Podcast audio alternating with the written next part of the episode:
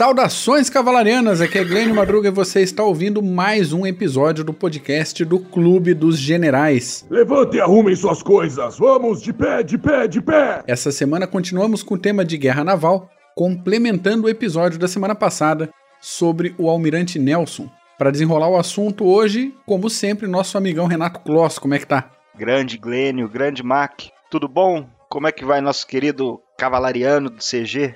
Tudo jóia, tudo jóia por aqui e preparando as atividades para o Encontro Nacional do Clube dos Generais que acontecerá no feriado do dia 15 de novembro. Nossa senhora, vai ser só gole.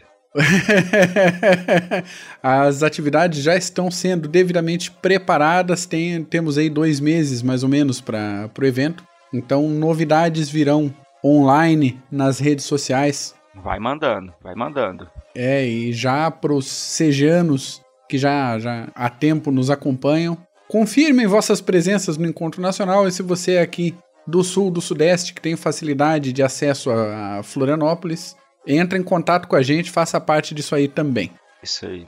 Então, vamos falar um pouquinho de Trafalgar hoje. E muito ainda se discute sobre a relevância dessa batalha que aconteceu lá em 21 de outubro de 1805, ali entre Cádiz e o Estreito de Gibraltar, mas o que a gente não pode negar é o seguinte: em primeiro lugar, Trafalgar botou uma pá de cal em cima de qualquer pretensão do Napoleão Bonaparte em invadir a Inglaterra. Em segundo lugar, acabou garantindo a posição inglesa de se tornar a maior potência naval do planeta por mais de um século. Ah, mas foi tão relevante? Foi, foi. Mas a gente vai, é, a gente vai entrar em detalhes aqui. Entre algumas curiosidades, a pessoa mais nova em Trafalgar se chamava Thomas Wilcott e tinha 8 anos de idade. O marinheiro mais velho era o John Adams, com 68 anos. Havia uma senhorinha chamada Jane Townsend, que estava a bordo de um dos navios e foi condecorada pelos bons serviços prestados. E é isso que tem na documentação. Infelizmente, a gente não tem dados sobre que serviços foram esses, não é mesmo? Um sexto de toda a Royal Navy estava no local da batalha. E de todos os envolvidos, 4 mil tripulantes estavam na sua primeira missão no mar. Ô, louco. Olha que coisa tensa. Já que a gente falou de tripulantes, tem registros de chineses, africanos e americanos. é, entre os tripulantes sob comando do Nelson. Mas isso tudo não veio do nada. Então, Paulo, por favor, dá uma geral de como as coisas chegaram nisso e voa, voa que hoje o assunto é bom. Vamos falar de Trafalgar hoje. Nós falamos do nosso querido Horácio Nelson no último nosso PHM e hoje nós vamos falar da Batalha de Trafalgar. E bem que você falou, Mark, sobre a questão se é se foi uma batalha relevante ou não, sem dúvida foi uma batalha relevante porque, como você mesmo disse, mandou o Napoleão tirar o cavalinho da chuva a respeito de invadir a ilha britânica. Então, a Royal Navy aí continuou dominando os mares por mais um século.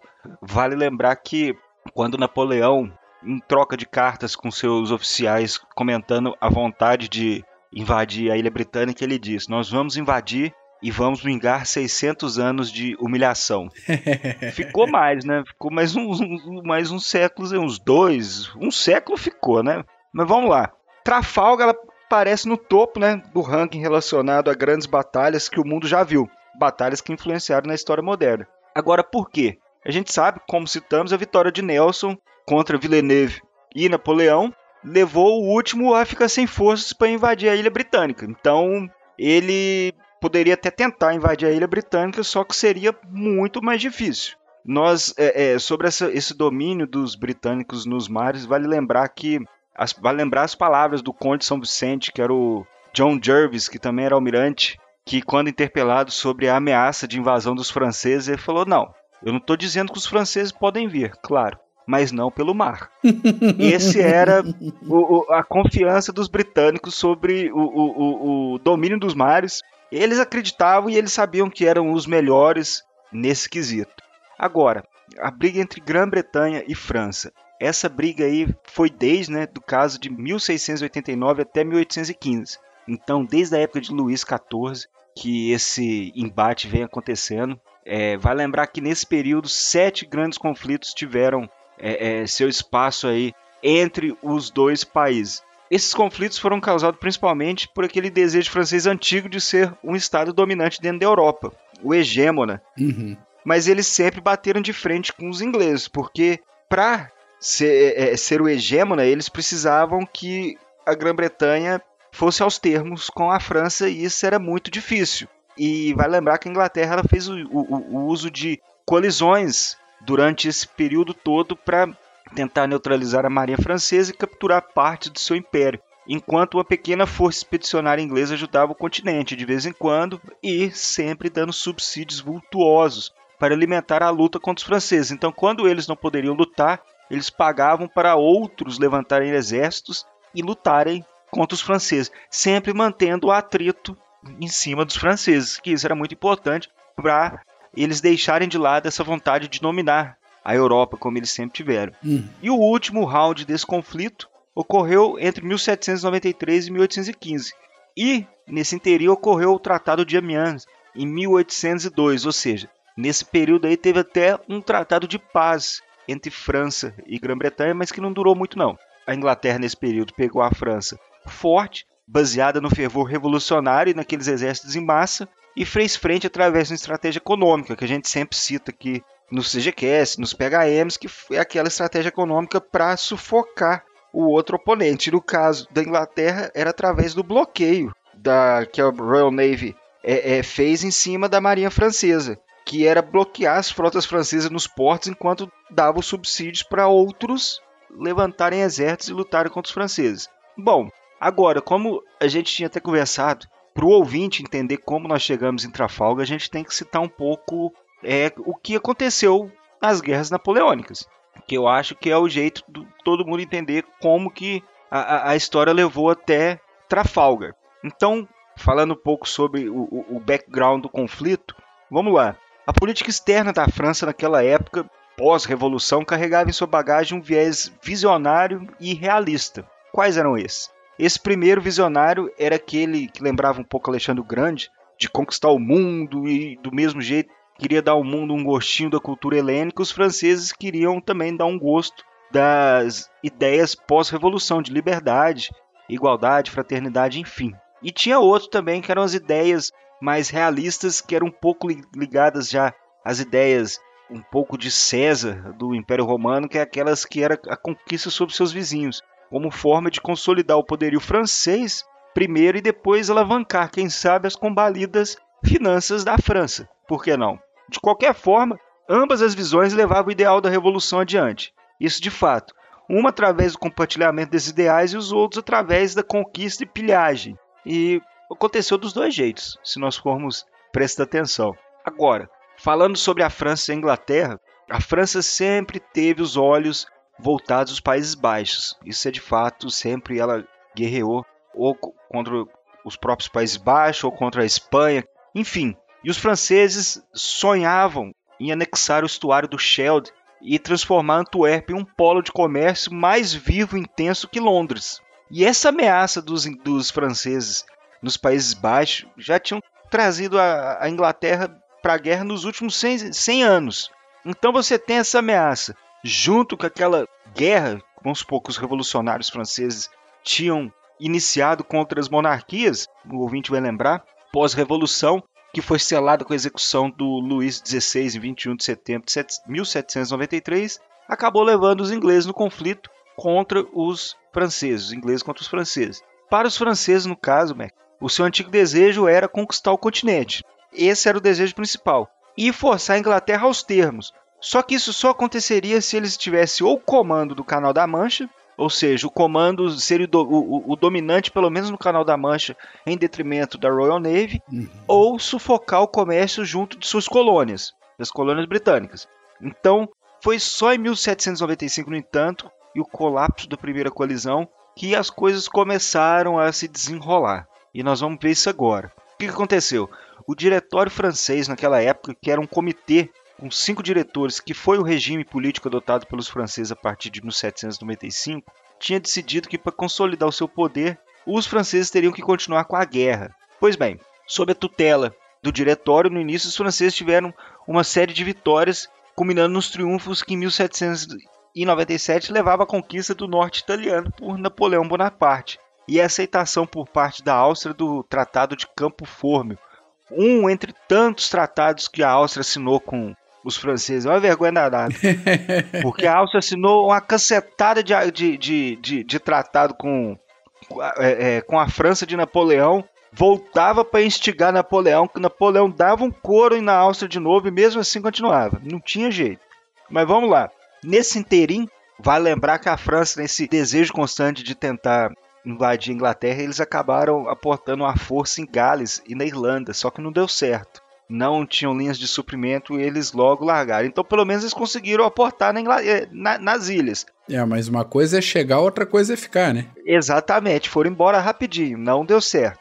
Pois bem, ocorreu uma vitória naval da Royal Navy em cima dos holandeses na Batalha de Clampherdown e o diretório francês ficou preocupado e chamou Napoleão para comandar os exércitos que invadiriam a Inglaterra. Então, no começo de 1798, inspecionando os estabelecimentos costeiros, Napoleão deu a ordem para a construção de vários navios para o transporte pelo Canal da Mancha. No entanto, Napoleão era inteligente, não adiantava.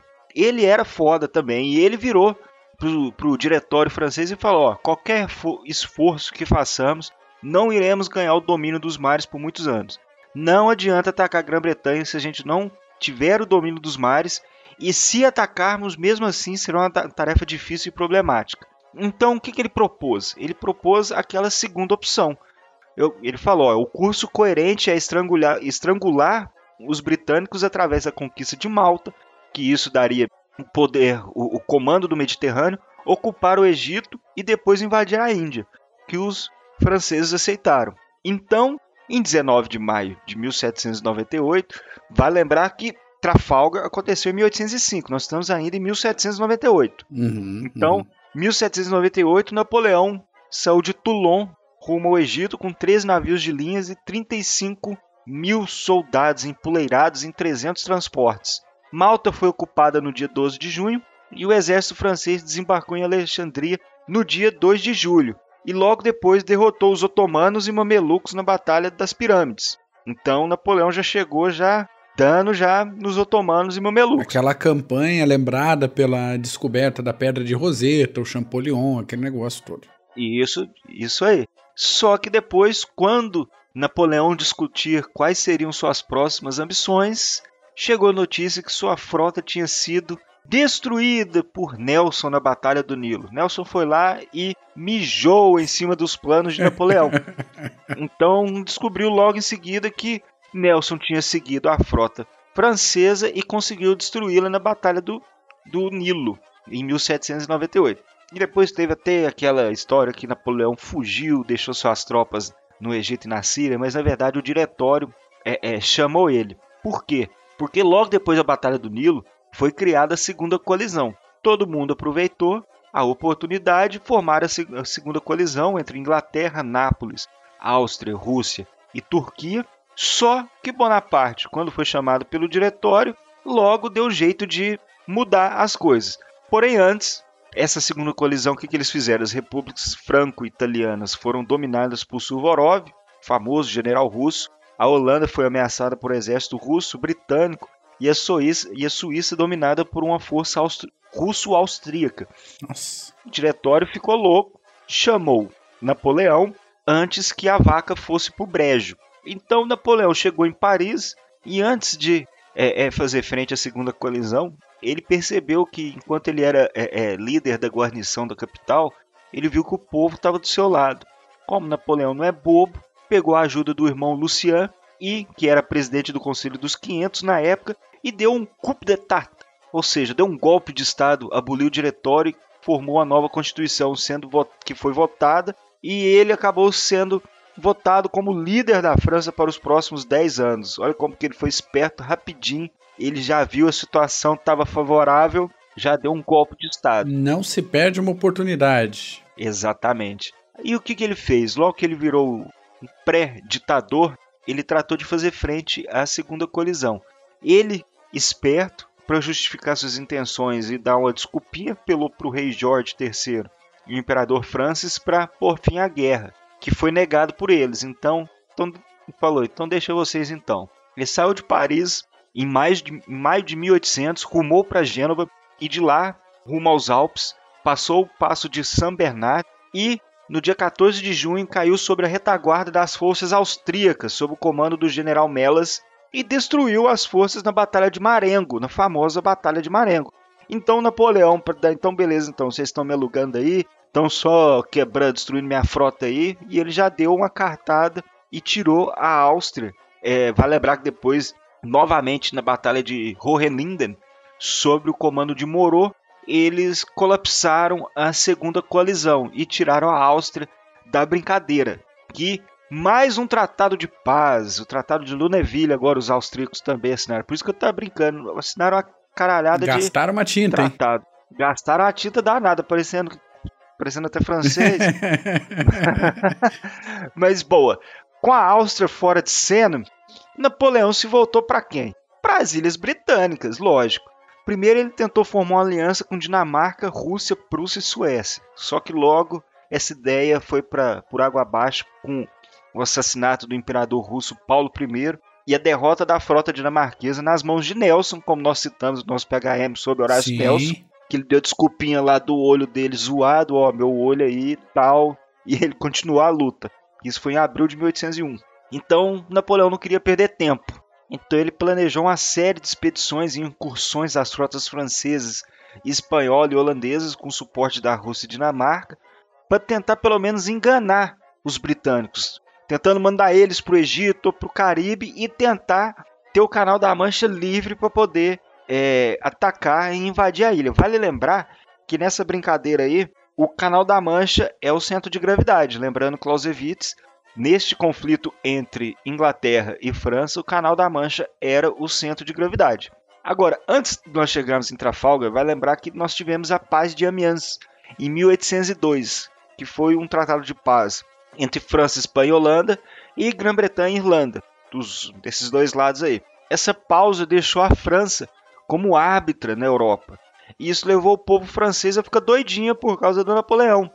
E ele acabou virando cônsul da França e teve toda aquela papagaiada lá. Ele se coroou lá junto do Papa, enfim, acredito que tem sido junto do Papa, se eu não me engano. Foi, foi, teve uma corrida Porém, de lesma para ver quem é que chegava depois na igreja. Isso, é, é, exatamente. Só que mesmo com Inglaterra e França em paz, várias fricções ocorreram nesse inteirinho aí. Então, como o protecionismo francês sobre o comércio inglês, a recusa dos ingleses de evacuarem suas forças da ilha de Malta, ou a recusa de Napoleão também de evacuar suas forças da Holanda, e que os dois voltaram em guerra, que na verdade não deixaram de guerra porra nenhuma. No fundo, só estavam cansados. Aproveitaram para respirar um pouquinho. Exatamente. E geralmente esses acordos são apenas para os dois lados ganharem tempo.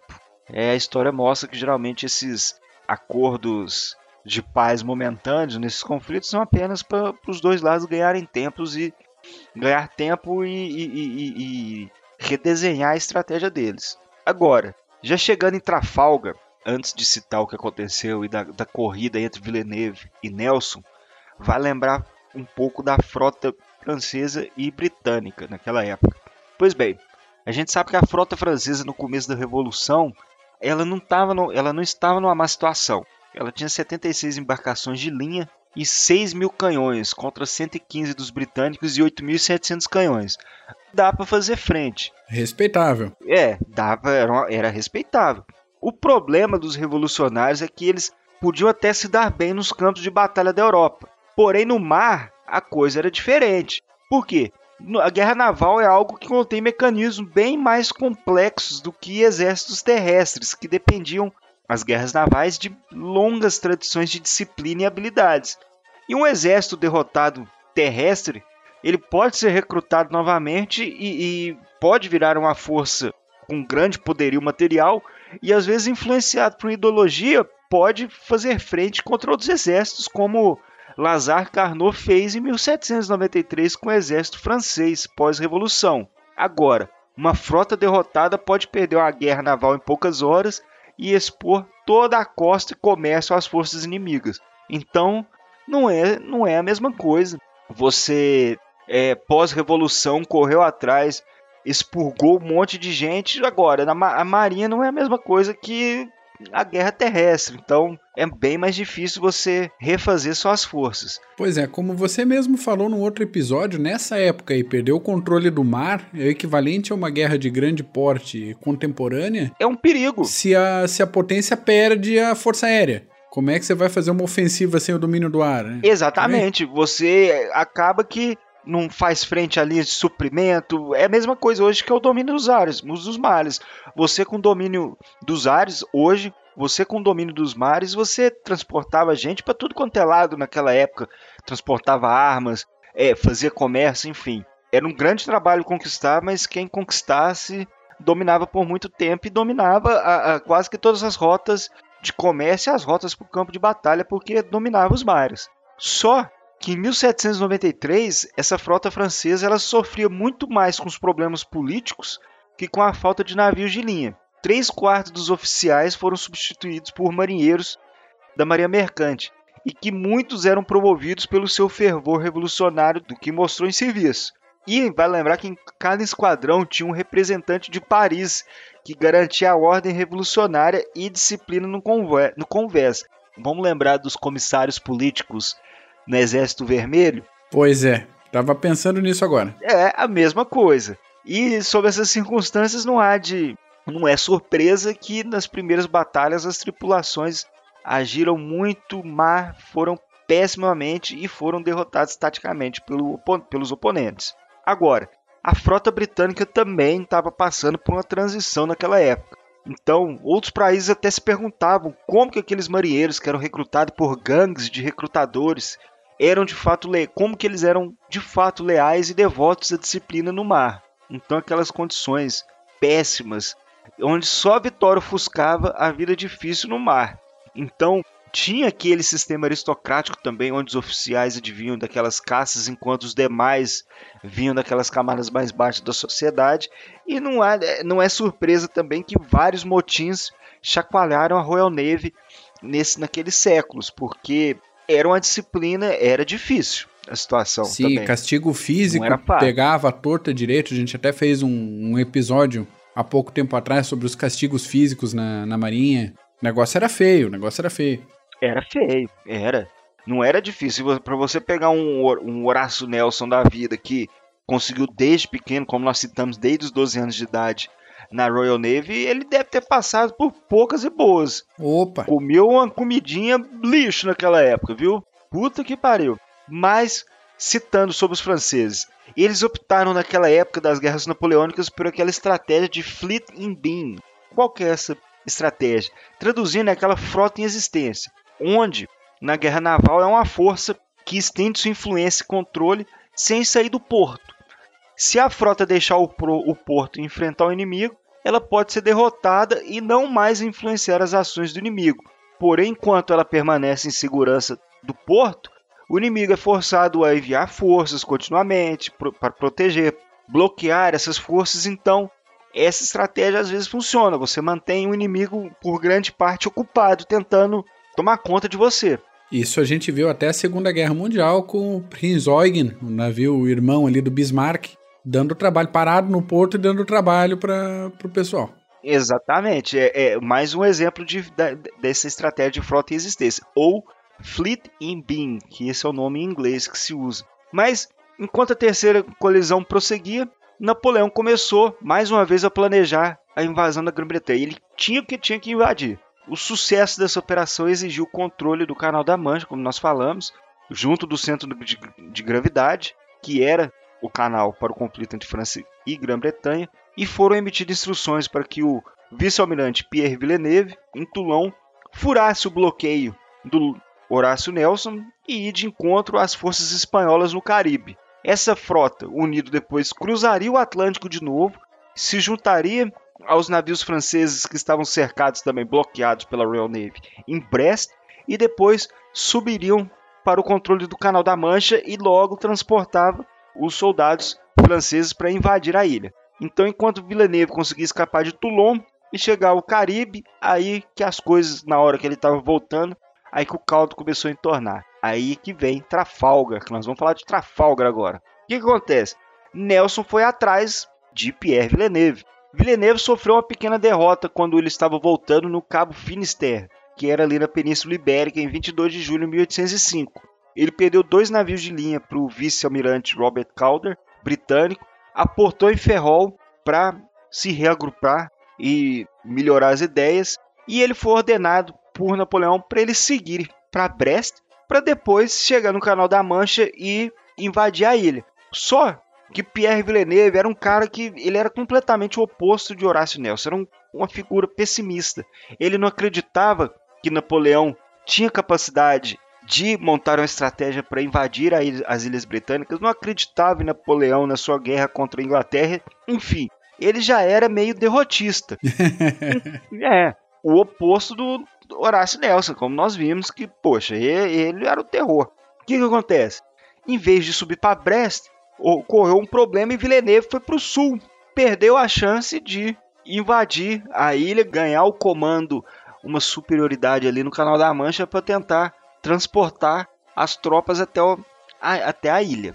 Pois bem, quando Nelson chegou na Inglaterra para dar uma descansada, o almirante William Cornwallis, que era que comandava a frota no Canal da Mancha, despachou 20 navios de linha para as operações perto da Espanha. E quando Nelson ficou sabendo da, por Cornwallis que Villeneuve estava em Cadiz, Nelson rapidamente pegou seu navio de linha, o HMS Victory, que tinha 104 canhões, e foi de encontro a Villeneuve. Só um, um, um ganchinho aqui. 104 canhões. Para a construção do Victory foram derrubadas 6 mil árvores e, Ô, louco. E precisava de 41 quilômetros de cordas, além de uma tripulação de 821 homens. Isso Nossa, em um navio, senhoras e senhores. Um. Um navio. E vai lembrar que o HMS Victory ficou avariado, o bichinho aguentou. Um, canho, um canhoneiro do cacete no dia. Ó, o que que acontece? Em Cadiz, Villeneuve, quando chegou, ele, já, ele possuía 33 navios de linha. Só que a sua tripulação tinha poucos homens e experiência. Isso de fato porque a Marinha Francesa ficou muitos e muitos anos com a Marinha sempre nos portos e com os britânicos bloqueando eles. Então era uma Marinha que não tinha muita experiência. Villeneuve recebeu ordens para navegar para o Mediterrâneo em 16 de setembro. Ele atrasou um pouco porque os oficiais estavam borrando de medo de sair do porto, mas ele resolveu sair.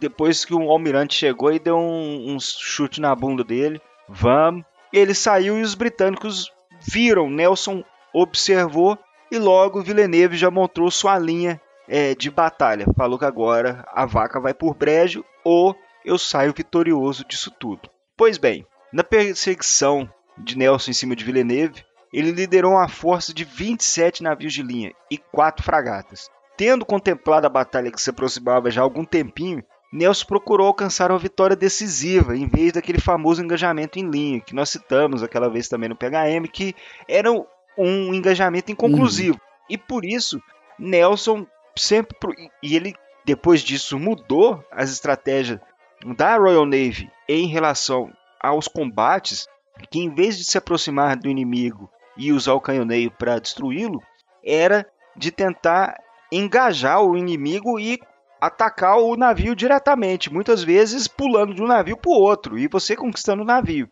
Que era esse combate cerrado, era esse combate que Nelson tentava é, colocar na cabeça dos seus oficiais. Ele falava que, é, é, até no, no memorandum que ele soltou antes da batalha, ele falou que para se aproximar sem medo, todo mundo com disciplina, mas que ele dava total liberdade para seus oficiais para é, fazer o que bem entenderem quando botarem os, os seus navios de linha em paralelo ao inimigo. Ou seja, quando botar em paralelo é com vocês, mandem uhum. bala. Então, que, que ele pensou no dia? Ele, como ele via que o, o, os ataques em linha eram inconclusivos, ele planejou ab abandonar essa linha de batalha padrão e navegar diretamente para o inimigo, em duas colunas, uma em direção ao centro e a outra para a retaguarda. Isso quebraria a linha inimiga no meio e permitiria que os navios da retaguarda fossem cercados e destruídos em uma batalha de que eles chamavam né, de pell-mell, que é aquele, aquele combate cerrado. Enquanto a vanguarda inimiga não pudesse ajudar, porque naquela hora, até eles virarem para conseguir ajudar e intervir na batalha, era já passava um tempão. porque é batalha no mar. E daí vai canhonear tudo junto, canhonear os próprios franceses junto, não tem como, né? Não tem como, não tem como. Então, essa tática de batalha mostrava que superioridade de vez em quando não era um problema, quando você tem uma, uma mente engenhosa do outro lado. E vale lembrar também que essa tática não era nova. É que Epaminondas já na batalha de na, na batalha de Leuctra, ele fez a mesma coisa também, que quando ele usou a sua ala direita para manter a esquerda e o centro dos espartanos em xeque paradiso, enquanto sua ala esquerda destruía a ala direita espartana. Então essa ideia aí era antiga, mas não, não tira em nada o sucesso do Lord Horácio Nelson aí na Batalha de Trafalgar. Então, Nelson não manteve a vanguarda e o centro da linha francesa em xeque através da ameaça, mas através do ataque, um ataque mais direto. E através de uma manobra perfeita, tanto em Trafalgar quanto também na Batalha do Nilo, do Nilo que nós citamos, ele mostrou que a superioridade numérica, em certos casos, não define o resultado no campo de batalha. Ponto aí para engenhosidade de Horácio Nelson, ou Horatio Nelson, né? Pois bem, a desvantagem dessas táticas para os ingleses é que eles tomavam fogo atrás de fogo até se aproximar à linha inimiga, de fato. Porém, tendo discutido cuidadosamente esses planos com os oficiais nas semanas anteriores à batalha, Nelson pretendia liderar a coluna que atacava o centro inimigo, enquanto o vice-almirante dele, Cuthbert Collingwood, que estava a bordo do HMS Royal Sovereign com 100 canhões, comandava a segunda coluna. Então, por volta das 6 horas da manhã do dia 21 de outubro do fatídico dia, a noroeste do Cabo Trafalgar, Nelson deu a ordem para se apressar para que todos chegassem ao campo de batalha e que todos se preparassem. Duas horas depois, Villeneuve ordenou que sua frota invertesse o curso e retornasse a Cadiz. Com ventos difíceis, essa manobra foi um problema para Villeneuve, que reduziu sua linha de batalha a um crescente irregular, como se fosse uma meia-lua já atrapalhou a linha dele. Depois de liberadas para ação, as colunas de Nelson chegaram à frota espanhola rapidinho, por volta das 11 horas. 45 minutos depois, ele instruiu seus oficiais de sinais, que era um, um tenente na época, a captar o famoso sinal que todo mundo conhece: England confides that every man this day will do his duty. Que é aquele famoso: Inglaterra confia que todos os homens hoje irá cumprir com seu dever e, logo depois, movendo-se lentamente devido aos ventos fracos, os britânicos ficaram sob fogo inimigo por, por quase uma hora, até chegarem à linha de Villeneuve. Agora, Mac, vale ressaltar que os britânicos navegaram em direção a Villeneuve e sua linha ao som de Hearts of Oaks, The Downfall of Paris e Rule Britannia. Eita coisa! Isso aí para instigar a tripulação. Aí o Caboquinho, coitado, foi até arrepiado para encontrar o, o, os franceses. É verdade, isso aí eu, eu, eu, quando eu li eu ri muito, mas vale lembrar também que as forças britânicas desembarcaram nas Falklands em, na, na, na, década de 80 escutando Ace of Spades do Motorhead. Então, que eu fiquei sabendo no CG há muitos anos atrás. Agora eu não lembro quem falou, não. Pronto. Agora nós estamos na batalha. O primeiro a atacar foi o Collingwood com o seu Royal Sovereign e a sua coluna atrás. Ele atacou de cara já o enorme Santana, que era um navio espanhol com 112 canhões, e o navio francês Fogou com 74 canhões. E a coluna de Collingwood logo se envolveu na luta pell-mell, nessa luta cerrada que Nelson tanto desejava. A coluna de Nelson pediu um vento contra ele e rompeu entre a capitânia do almirante francês, Bucentaur, do Villeneuve, e o Redoutable, de 74 canhões, com o Victory atirando tudo que ele tinha bombordo e este bordo. Ele entrou, ele chegou entre os dois navios e atacou os dois ao mesmo tempo. E vale lembrar que o Victory era o primeiro navio da coluna atacando os franceses.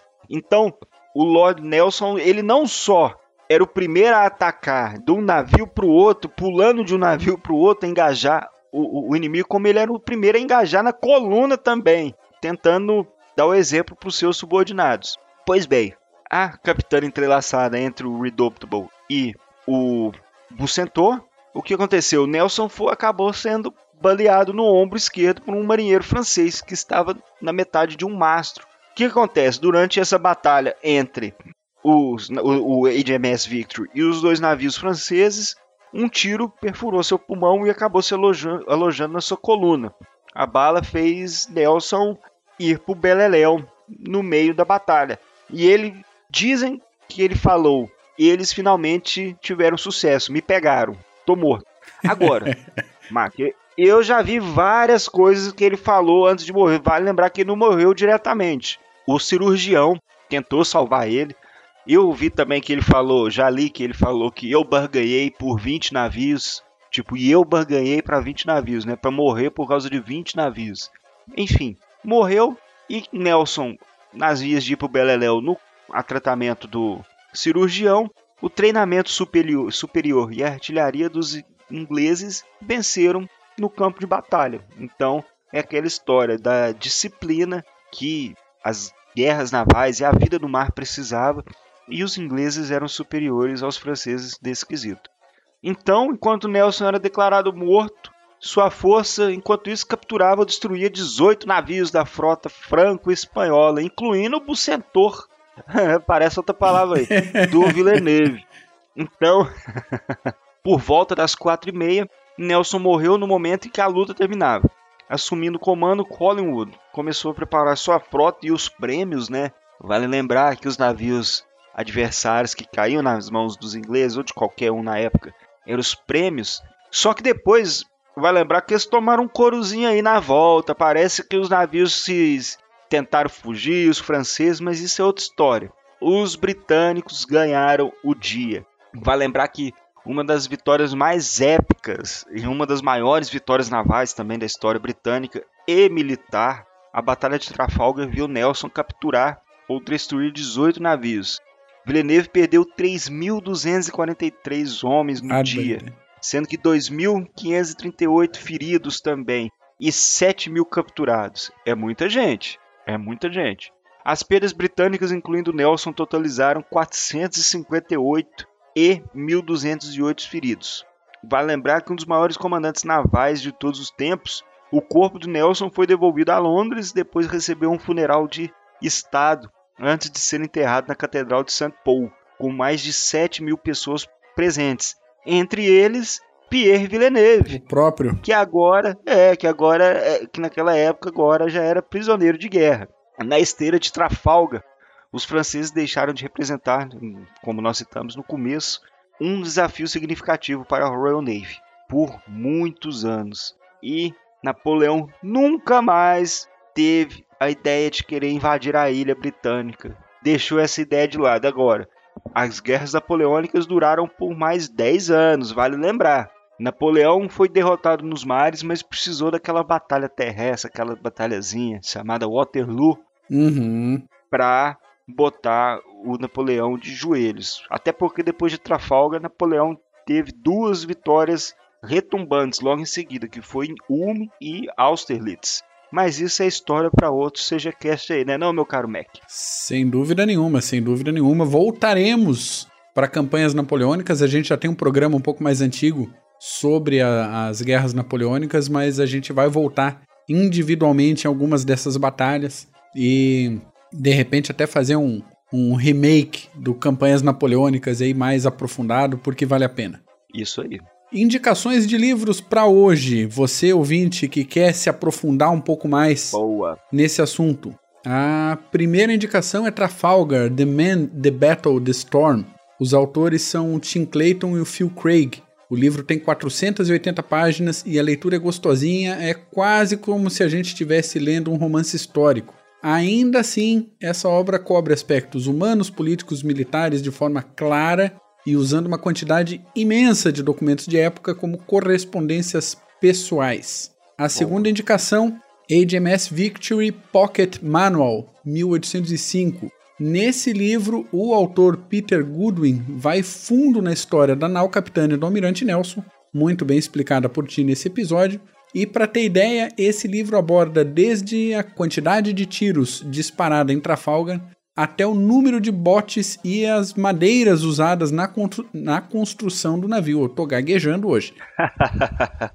Além de dados atuais como a quantidade de visitantes que o Victory recebe por ano. Sim, senhoras e senhores, o HMS Victory está preservado, está aberto à visitação no Portsmouth Historic Dockyard, Então, para quem estiver passeando pela Inglaterra, Beleza. dá para visitar o Victory lá. A terceira e última indicação de hoje, The Price of Admiralty. Esse livro é referência já pelo autor, o John Keegan, conhecido, é conhecido de todo mundo aí que estuda história militar contemporânea. Ele é autor também de Uma História da Guerra, de Inteligência na Guerra, de A Face na Batalha, entre outros livros. Muito bom o, a face da batalha, muito bom. Muito bom, muito bom. É obrigatório nas estantes de, de quem se interessa por militaria. Isso aí. Nesse livro, The Price of Admiralty, o Keegan disseca quatro batalhas para explicar a evolução do combate naval, e a primeira batalha é justamente Trafalgar. As outras são Jutilândia da Primeira Guerra Mundial e Midway e a Batalha do Atlântico da Segundona. Boa. Como sempre, todos os links estarão na descrição desse episódio. Se você quiser comprá-los pela Amazon, por favor, use o nosso link que nós somos associados a amazon.com.br e você não paga nenhum real a mais por isso e ainda contribui com as atividades do Clube dos Generais. Isso aí. Dom Paulos, é isso por hoje? É, ficamos por aí. Mais uma batalha aí. Batalha de Trafalgar. Ficamos por aqui, Mac. Um grande abraço para você, para os nossos ouvintes. É isso aí. Valeu, valeu. É isso por hoje então. Pessoal, acompanhe as atividades do CG nas redes sociais. Se você gostou desse episódio, compartilha com mais uma pessoa que você acha que pode gostar também. E até semana que vem. Falou!